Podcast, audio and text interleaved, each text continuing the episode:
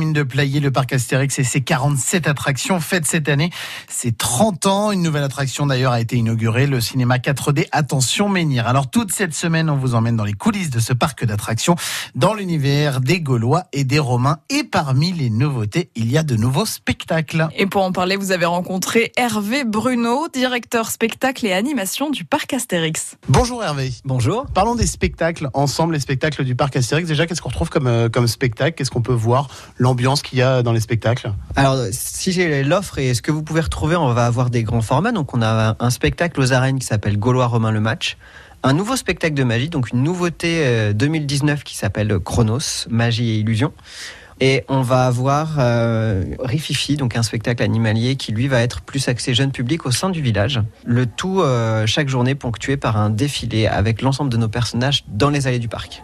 Alors les spectacles, ça représente combien de personnes? En pleine saison, on va monter toute équipe compris, la technique, euh, la costumerie, l'artistique, jusqu'à 200 euh, à 250 personnes. Ça fait beaucoup de monde, euh, beaucoup de monde à gérer, beaucoup de métiers aussi différents? Beaucoup de métiers différents, mais du coup un volet passionnant parce qu'on se retrouve à- avec plein de corps de métier et plein de possibilités.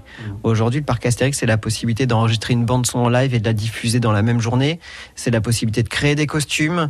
C'est euh, la possibilité de monter une chorégraphie en interne, de monter un spectacle en interne et de le présenter au public assez rapidement, ce qui est une des forces du parc. C'est l'année des 30 ans. Est-ce qu'il y a des choses qui sont arrivées euh, spécialement pour cette, euh, cette année des 30 ans, pour cet anniversaire? Cette année, on a décidé de mettre le, le spectacle dans les allées à la rencontre des visiteurs. Donc, on a créé un défilé exclusivement pour, euh, pour cette année, qu'on espère voir grandir d'ailleurs au fil et à mesure des années, puisqu'il plaît beaucoup.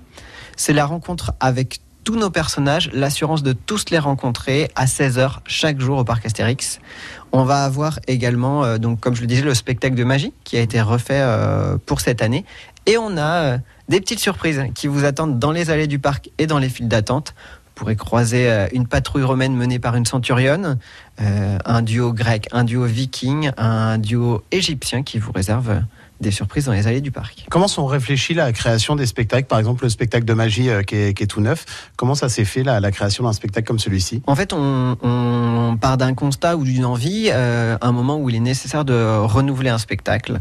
On définit un, un cahier des charges euh, sur ce- quelles sont nos attentes, que ce soit en nombre de visiteurs par jour, que ce soit en budget, forcément, on va forcément cadrer une création.